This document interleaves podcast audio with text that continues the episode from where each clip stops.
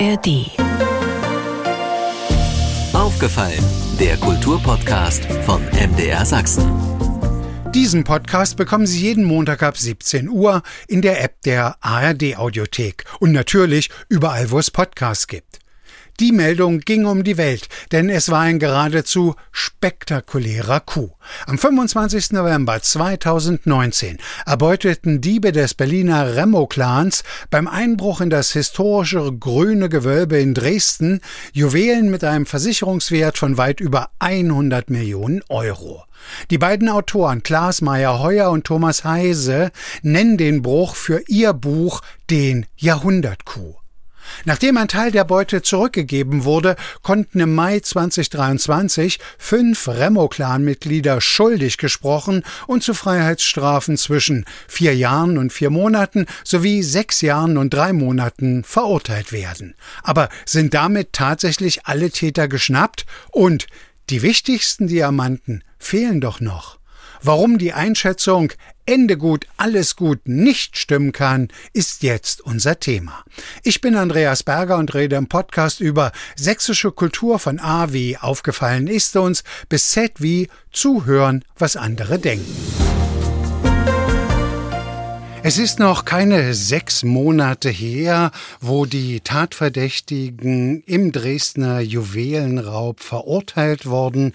Die beiden Autoren ich glaube, ich kann auch sagen Journalistenkollegen Thomas Heise, Klaas Meyer, Heuer haben all das verfolgt und daraus ein Buch gemacht, das am Mittwoch erscheinen wird. Das heißt der Jahrhundertkuh. Ich sage erstmal Hallo und herzlich willkommen bei Aufgefallen. Thomas Heise zunächst. Beste Grüße aus Hamburg. Und an Klaas Meyer Heuer. Willkommen. Hallo, schöne Grüße aus Hamburg. Ich fange mal ganz einfach an.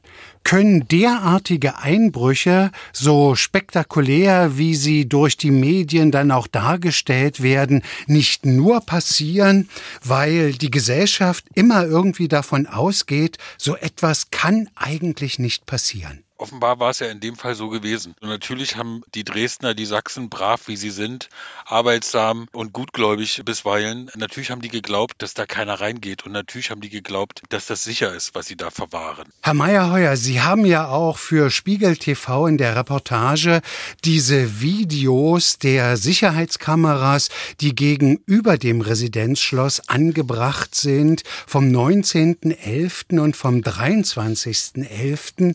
Wenn wenn die Bilder tatsächlich jemand beobachtet hätte, hätte der Einbruch am 25. verhindert werden können? Ja, auf jeden Fall. Wenn jemand sich genau die Bilder so angesehen hätte, wie sie sich später die Polizei angesehen hat, dann hätte demjenigen auffallen müssen, dass dahinter dieser Einstiegsmauer was ganz Komisches passiert, dass da irgendwie mitten in der Nacht dunkel gekleidete Gestalten am Schloss zugange sind und das auch nicht zwei Minuten, sondern eine sehr, sehr lange Zeit.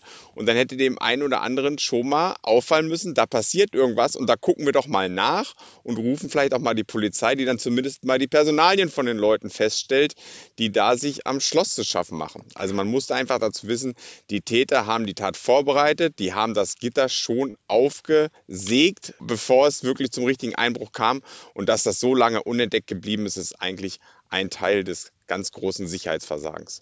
Ich habe mir sagen lassen, die Kollegen, die vor den Bildschirmen sitzen, haben da so viele Quellen auf einmal, dass man wahrscheinlich einfach sagen muss, ja, es tut uns herzlich aber leid, das ist menschliches Versagen. Sie haben es einfach nicht wahrgenommen. Absolut, so ist es. Es ist natürlich so, wenn du Tag ein, Tag aus da in dieser, in dieser Leitzentrale sitzt und immer auf diese zahlreichen Monitore guckst, dann wirst du natürlich auch irgendwann blind. Also dann hast du auch nicht mehr die Aufmerksamkeit wahrscheinlich als Security-Mann, um ständig jede Bewegung da mitzukriegen und was da los ist. Und wahrscheinlich werden auch nicht nur die Remos darüber gestiegen sein, sondern da wird auch mal irgendjemand anders rüber gestiegen sein, weil er da, keine Ahnung, zum Beispiel seine Notdurft verrichtet hat. Und selbst ja am 25. haben ja auch noch zwei Wachleute die Täter beobachten können und nichts unternommen. Man geht davon aus, dass es die Täter waren. Also zwei Wachleute, die auf der gegenüberliegenden Seite für den Zwinger zuständig sind, haben zwei dunkel gekleidete Gestalten beobachtet Und es ist höchstwahrscheinlich, dass es diejenigen Täter waren, die Wache gestanden haben, die Schmiere gestanden haben. Man hätte natürlich sich gewünscht, retrograd im Nachhinein, dass die Wachmänner vom Zwinger vielleicht mal die Polizei informiert hätten und sagen, hier läuft irgendwas, hier sind irgendwelche komischen Gestalten.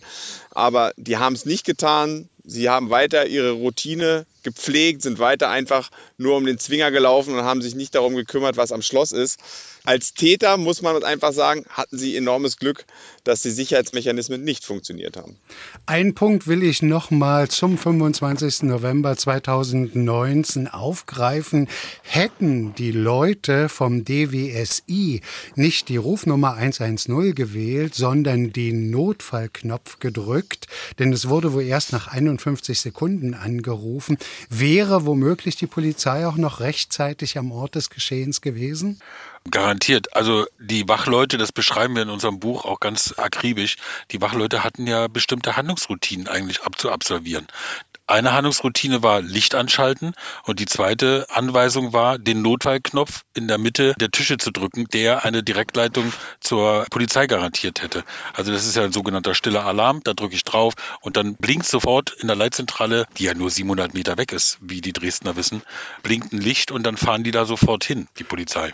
Würden Sie beide mir zustimmen, wenn ich sage, wenn nicht immer wieder Menschen Fehler machen würden, a, wären die Remos nicht nicht zu fassen gewesen, wäre der Einbruch nicht möglich gewesen und hätte die Polizei vielleicht auch schon tatsächlich alles an Schmuck gefunden? Definitiv. Also es geht auch schon eigentlich vorher los mit menschlichem Versagen, weil wir beide gehen ganz stark davon aus, dass es einen Insider gegeben hat. Es muss einen Menschen, wahrscheinlich einen Sicherheitsmann gegeben haben, der den Remos dieses Wissen verkauft hat, wo man in dieses grüne Gewölbe, in dieses Schloss reinkommt. Es gab ja nur ein Fenster, das nicht alarmgesichert war und durch genau dieses Fenster sind sie reingekommen. Daraus schließen wir, die hatten Insider-Informationen. Das ist natürlich auch menschliches Versagen, dass da ein Wachmann sozusagen ge gegen seine Wachmann-Ehre verstößt und Kriminellen sein Wissen verkauft. Also da ist schon die erste menschliche Schwäche und dann geht es so weiter. Ne? Die Wachmänner haben nicht richtig hingeguckt und natürlich die Remos haben auch Fehler gemacht. Ne? Die haben bei der Tat DNA hinterlassen. Sie haben später einen Fluchtwagen in Berlin nicht zerstört, nicht vernichtet. Dadurch ist die Polizei ihnen später auf die Spur gekommen. Klar durch Zufall, aber es war auch ein krasser Fehler, den auch die Remos im Nachhinein begangen haben. Menschen machen halt einfach Fehler und dadurch ist die Tat aufgeklärt worden, aber dadurch ist es auch erstmal überhaupt zur Tat gekommen. Sie beide recherchieren ja schon lange in puncto Clankriminalität und kennen die Remos auch bestens.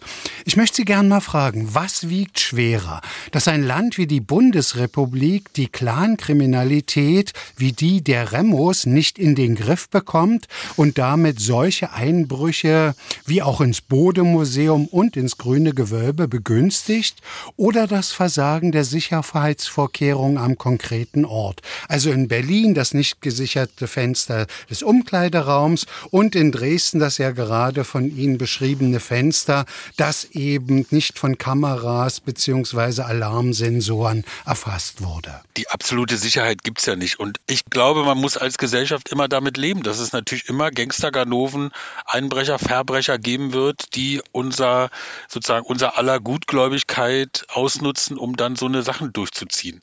Und Versagen gibt es in diesem Falle mehrere. Natürlich gehört der Staat dazu, der versagt hat, dass er das nicht hinbekommen hat in den vergangenen Jahren mit der Clan-Kriminalität besser in den Griff zu bekommen. Und natürlich haben auch wiederum die jeweils konkreten Einrichtungen versagt, also das Bodemuseum oder auch das Grüne Gewölbe. Und Klaas könnte bestimmt außer Hand noch irgendwie zehn weitere Orte aufzählen, wo die Remos auch rein sind, wo man ihnen das nicht nachweisen konnte, aber wo auch ganz große Verbrechen begangen worden sind. Aber ich lese Ihr Buch auch schon als ein eine durchaus fundierte Kritik an dem Verhalten derer, die in Deutschland für Sicherheit zuständig sind, dass im Grunde genommen seit 40 Jahren all das, was wir so unter Clankriminalität fassen, einfach nicht in den Griff zu kriegen ist. Auf den Punkt gebracht, Sie schreiben das ja auch, dass jemand von den Remos von Hartz IV lebt, aber die S-Klasse fährt man muss eigentlich nicht nur den Sicherheitsorganen einen Vorwurf machen, man muss eigentlich der Gesellschaft einen Vorwurf machen, weil Die Gesellschaft ist letztendlich dafür zuständig, dass die Politik das oder die Sicherheitsorgane das umsetzen, was wir wollen. Wir als Gesellschaft hatten auch kein großes Interesse daran zu artikulieren, hey, wir finden das ungerecht, dass da ganz viele Leute von staatlichen Unterstützung leben und aber große Autos fahren beispielsweise. Es gibt in Deutschland nicht die Gesetze, um das zu unterbinden. Wenn jemand mit einem großen Auto und Hartz IV durch die Gegend fährt, ist es ganz schwierig, ihm dieses Auto wegzunehmen. Die Gesetze sind einfach nicht da. Es gibt keine Beweislastumkehr in Deutschland und es ist der politische Wille auch einfach noch nicht da, diese Gesetze so auf die Bahn zu bringen, dass sie umgesetzt werden. Wir als Gesellschaft haben dieses Problem, glaube ich, in Gänze noch nicht erkannt und reagieren noch nicht so darauf, wie man darauf reagieren könnte. Ich zitiere Sie mal. Auch jetzt, 40 Jahre nach der ersten Einreisewelle der Ramos, hat Deutschland noch keine Antwort gefunden auf diesen Mechanismus. Das ist doch deutlich genug. Und ist es nicht irgendwo kurios, dass dann in den Gefängnissen darüber debattiert wird, wenn wir an die Bundestagswahl zurückdenken, welche Partei womöglich für die, die Verbrecher sind, günstiger ist? Das ist lustig. Das haben wir in Polizeiprotokollen gelesen, dass sich die Remos im Knast, als sie verhaftet worden sind, darüber unterhalten haben, wie denn das mit der politischen Landschaft in Deutschland weitergeht.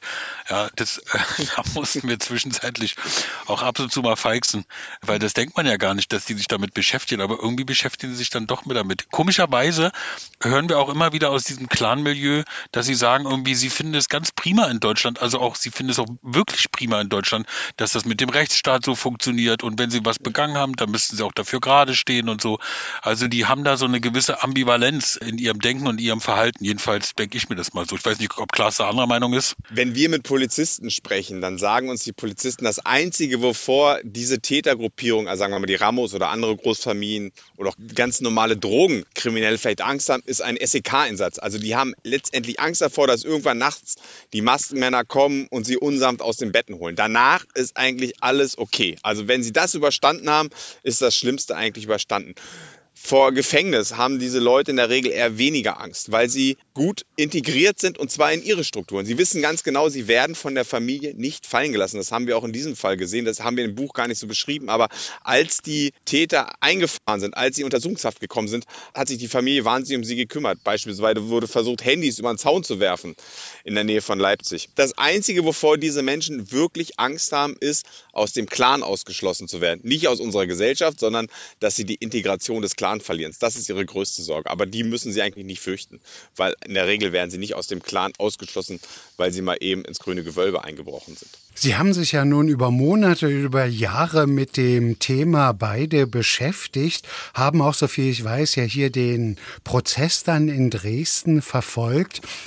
Wie wirkt das dann auf Sie, dass im Grunde genommen dieses offene Fenster des Mercedes, der offensichtlich auch als Taxi fungiert hatte, dass der dann im Grunde genommen tatsächlich ja auch die Ermittlung hat richtig Fahrt aufnehmen lassen und hat mehr oder minder strukturiert hat. Mehr oder minder ja ein Zufall. Ja, das war ein Zufall, aber so ist es ja. Wir sagen das ja auch in unseren Dokus. Es ist das fast perfekte Verbrechen, weil sie eben Fehler machen, die Remus. Und in dem Falle hat irgendjemand von ihnen vergessen, das Fenster hinten im Auto zuzumachen. Und das hat ihn dann letztendlich mit das Genick gebrochen.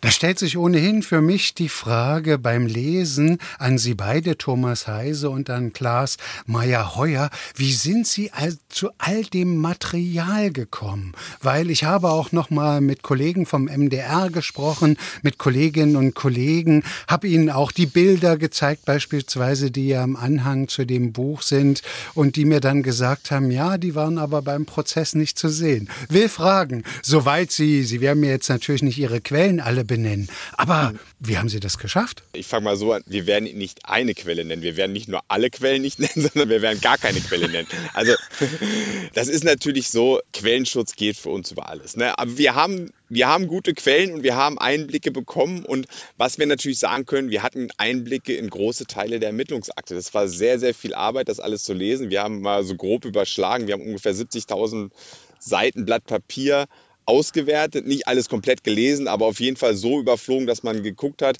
ist das wichtig, ist das nicht wichtig.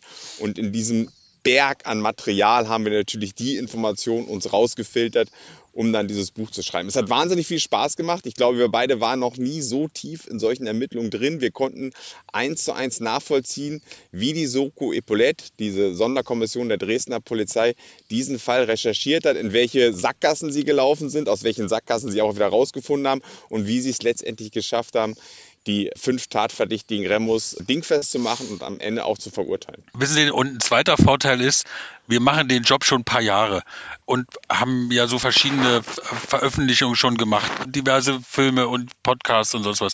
Das heißt, viele Ermittler kennen uns auch. Also die, die wissen, wer wir sind. Und wenn wir Ermittler ansprechen oder auch ehemalige Ermittler ansprechen und sagen, können wir uns mal treffen, können wir mal irgendwie über diesen Fall reden, dann wird das sehr oft irgendwie positiv entschieden, weil die Polizisten auch unsere Arbeit wiederum schätzen. Und wir schätzen in dem Falle zum Beispiel auch die Arbeit der Polizei. Es ist schon echt irre zu lesen und zu hören von denen, welchen Aufwand die betrieben haben bei diesen Ermittlungen. Ich glaube, das liest man auch aus dem Buch heraus, dass Sie die Ermittlungen durchaus mit großem Respekt betrachten. Absolut. Absolut. Ich glaube, es ist auch für eine Stadt wie Dresden, das soll jetzt nicht despektierlich klingen, aber Dresden hat natürlich auch Ressourcen innerhalb der Polizei, die sind begrenzt. In allen Polizeibehörden sind die Ressourcen begrenzt. Und man merkt, wie viel Ressourcen die Dresdner Polizei in Zusammenarbeit mit dem LKA, wie viel Ressourcen die da reingesteckt haben. Und man muss ja bedenken, dadurch fällt die andere Arbeit ja nicht weg. Dadurch hören ja keine Taschendiebe in Dresden auf oder Einbrüche hören deswegen in Dresden auf, weil die Soko Epaulette gegründet wurde, wo die meisten Ermittler und die besten Ermittler der Dresdner Polizei gerade drin sitzen. Das heißt, dass die andere Verbrechensbekämpfung hat einen tiefen langen Atemzug in Dresden gemacht. Das muss man leider auch dazu sagen. Also die Konzentration auf diesen Fall hat dafür gesorgt, dass andere Bereiche erstmal liegen geblieben sind. Und diese Arbeit mussten die Ermittler natürlich nachholen, nachdem sie aus der Soko Epaulette rausgegangen sind. Also das war für viele Polizisten wirklich der Fall ihres Lebens. Aber es war natürlich auch die anstrengendste Zeit ihres Ermittlerdaseins. Das darf man nie vergessen. Ich will noch mal gerne auf die Nähe zurückkommen. Ist die auch der Grund gewesen, dass Sie sich dafür entschieden haben, eine Erzählperspektive für das Buch zu wählen, die beim Leser durchaus den Eindruck erweckt, Sie seien dabei gewesen, weil Sie beschreiben ja vieles ganz aktiv. Ja, das spielt natürlich eine Rolle, dass wir eben mit Ermittlern gesprochen haben oder mit Beteiligten gesprochen haben, die sich mit diesem Fall auskennen und dass wir viele, viele Unterlagen lesen konnten. Da kriegst du als Journalist natürlich einen anderen Blick auch auf die Dinge, weil das ist sozusagen alles, was da steht, ist ja aktenkundig, ist bewiesen. Also die DNA-Spur heißt eben 4321 und nicht irgendwie anders. Und ähm, wir müssen sagen, also Klaas noch viel mehr als ich, wir haben schon echt manchmal so eine Meise, dass wir so genau hingucken und auch lesen, um wirklich das eins zu eins abzubilden, was da passiert ist und wie die das ermittelt haben. Also es ist dann für uns schon auch immer wichtig, dass es 4.57 Uhr und 38 Sekunden war, als der Alarm ausgelöst wurde und nicht 4.58 Uhr oder 4.59 Uhr oder 6.02 Uhr oder sonst wie. Da sind wir total penibel. Trotzdem unterlaufen uns natürlich Fehler, ist gar keine Frage. Sie haben es vorhin schon mal zu Beginn angeschnitten. Es steht ja nach wie vor die Vermutung im Raum, dass noch ein Täter, der mit dem Schloss war, nicht gefunden ist und womöglich auch noch ein zweiter. Sind Sie da nach wie vor bei den Ermittlungen dabei? Ja, na klar. Für uns ist natürlich auch so ein bisschen der Fall des Lebens vielleicht nicht, aber es ist auf jeden Fall ein sehr, sehr wichtiger Fall. Wir haben jetzt jahrelang sehr viel Arbeit da reingesteckt und das lässt einen natürlich da nicht los. Man telefoniert schon häufiger mit den Leuten, die da noch nah dran sind. Man versucht weiterhin Informationen zu bekommen und man will natürlich letztendlich wissen, wo ist denn der Rest der Beute? Also wir wissen ja alle, ein Großteil der Beute ist nicht zurückgegeben worden. Der sächsische Weiße, der 50 Karat Diamant ist doch irgendwo. Und natürlich wäre es schön, wenn der auch mal irgendwann auftaucht. Das ist natürlich auch für uns Journalisten eine extrem spannende Geschichte. Was ist mit diesen Diamanten? Wo ist der sächsische Weiße? Also da lassen wir natürlich nicht los. Da haben wir uns schön festgebissen. Ich will es nur mal schnell untersetzen. Es heißt ja, der heutige Versicherungswert aller gestohlenen Steine beläuft sich auf 116,8 Millionen Euro. Euro und das, was bisher wieder in Dresden da ist, ungefähr 53 Millionen. Also über die Hälfte an Wert fehlt noch, obwohl hm. es sozusagen eigentlich in dem Sinne um drei Stücke geht. Also 118,6 Millionen ist der Versicherungswert der Steine, nicht 116. Da hat die Staatsanwaltschaft ganz am Anfang in den Pressemeldungen immer mal einen Fehler gemacht. Also 118,6 Millionen, Klaas, ne?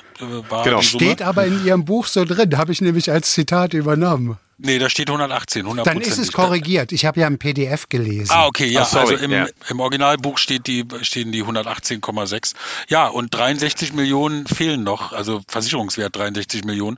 Darunter ja auch die Epaulette, allein mit 40 Millionen. Und das ist ja immer, das darf man ja nicht vergessen, das ist dieser Versicherungswert.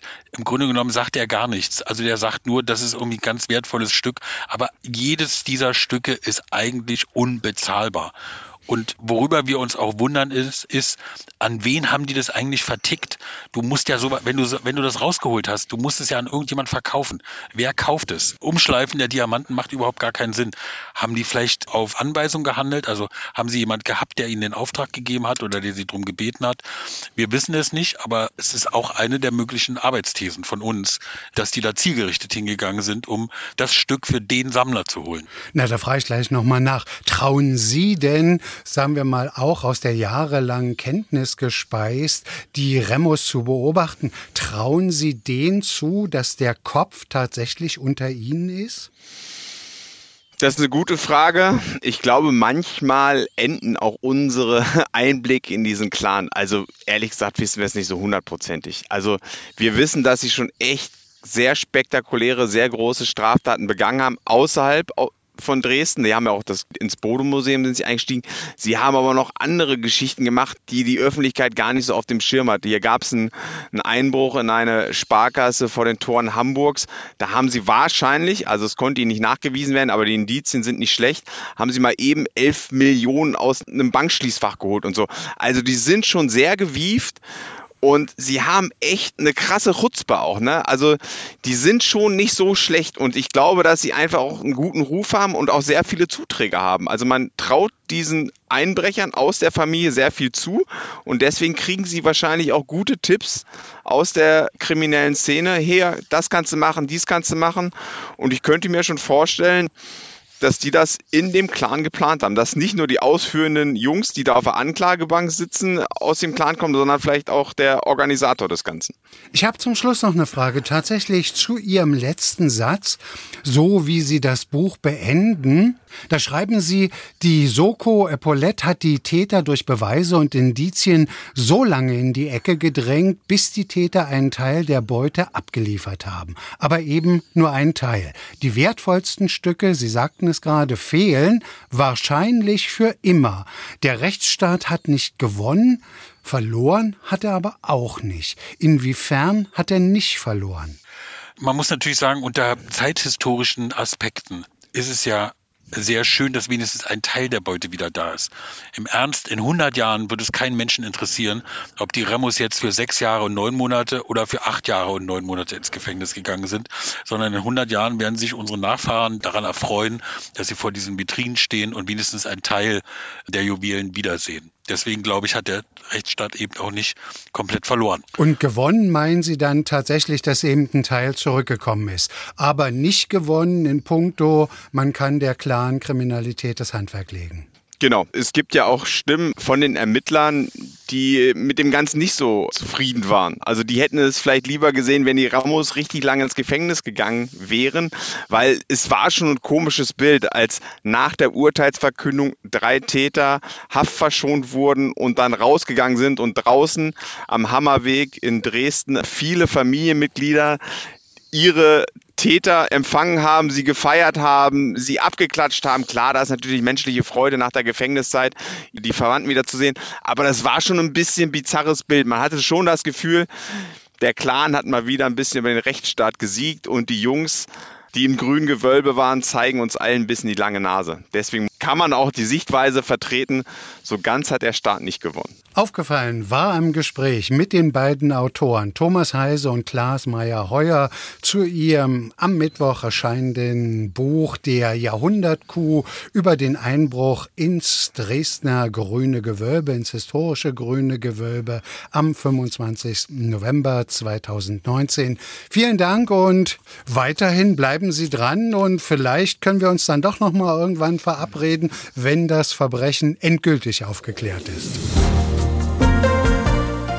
Soweit der aufgefallene Podcast von MDR Sachsen mit den beiden Autoren des Buches Der Jahrhundertkuh, ein Clan auf Beutezug und die Jagd nach den Juwelen aus dem grünen Gewölbe. Erschienen im Verlag Deutsche Verlagsanstalt von Klaas Meyer-Heuer und Thomas Heise.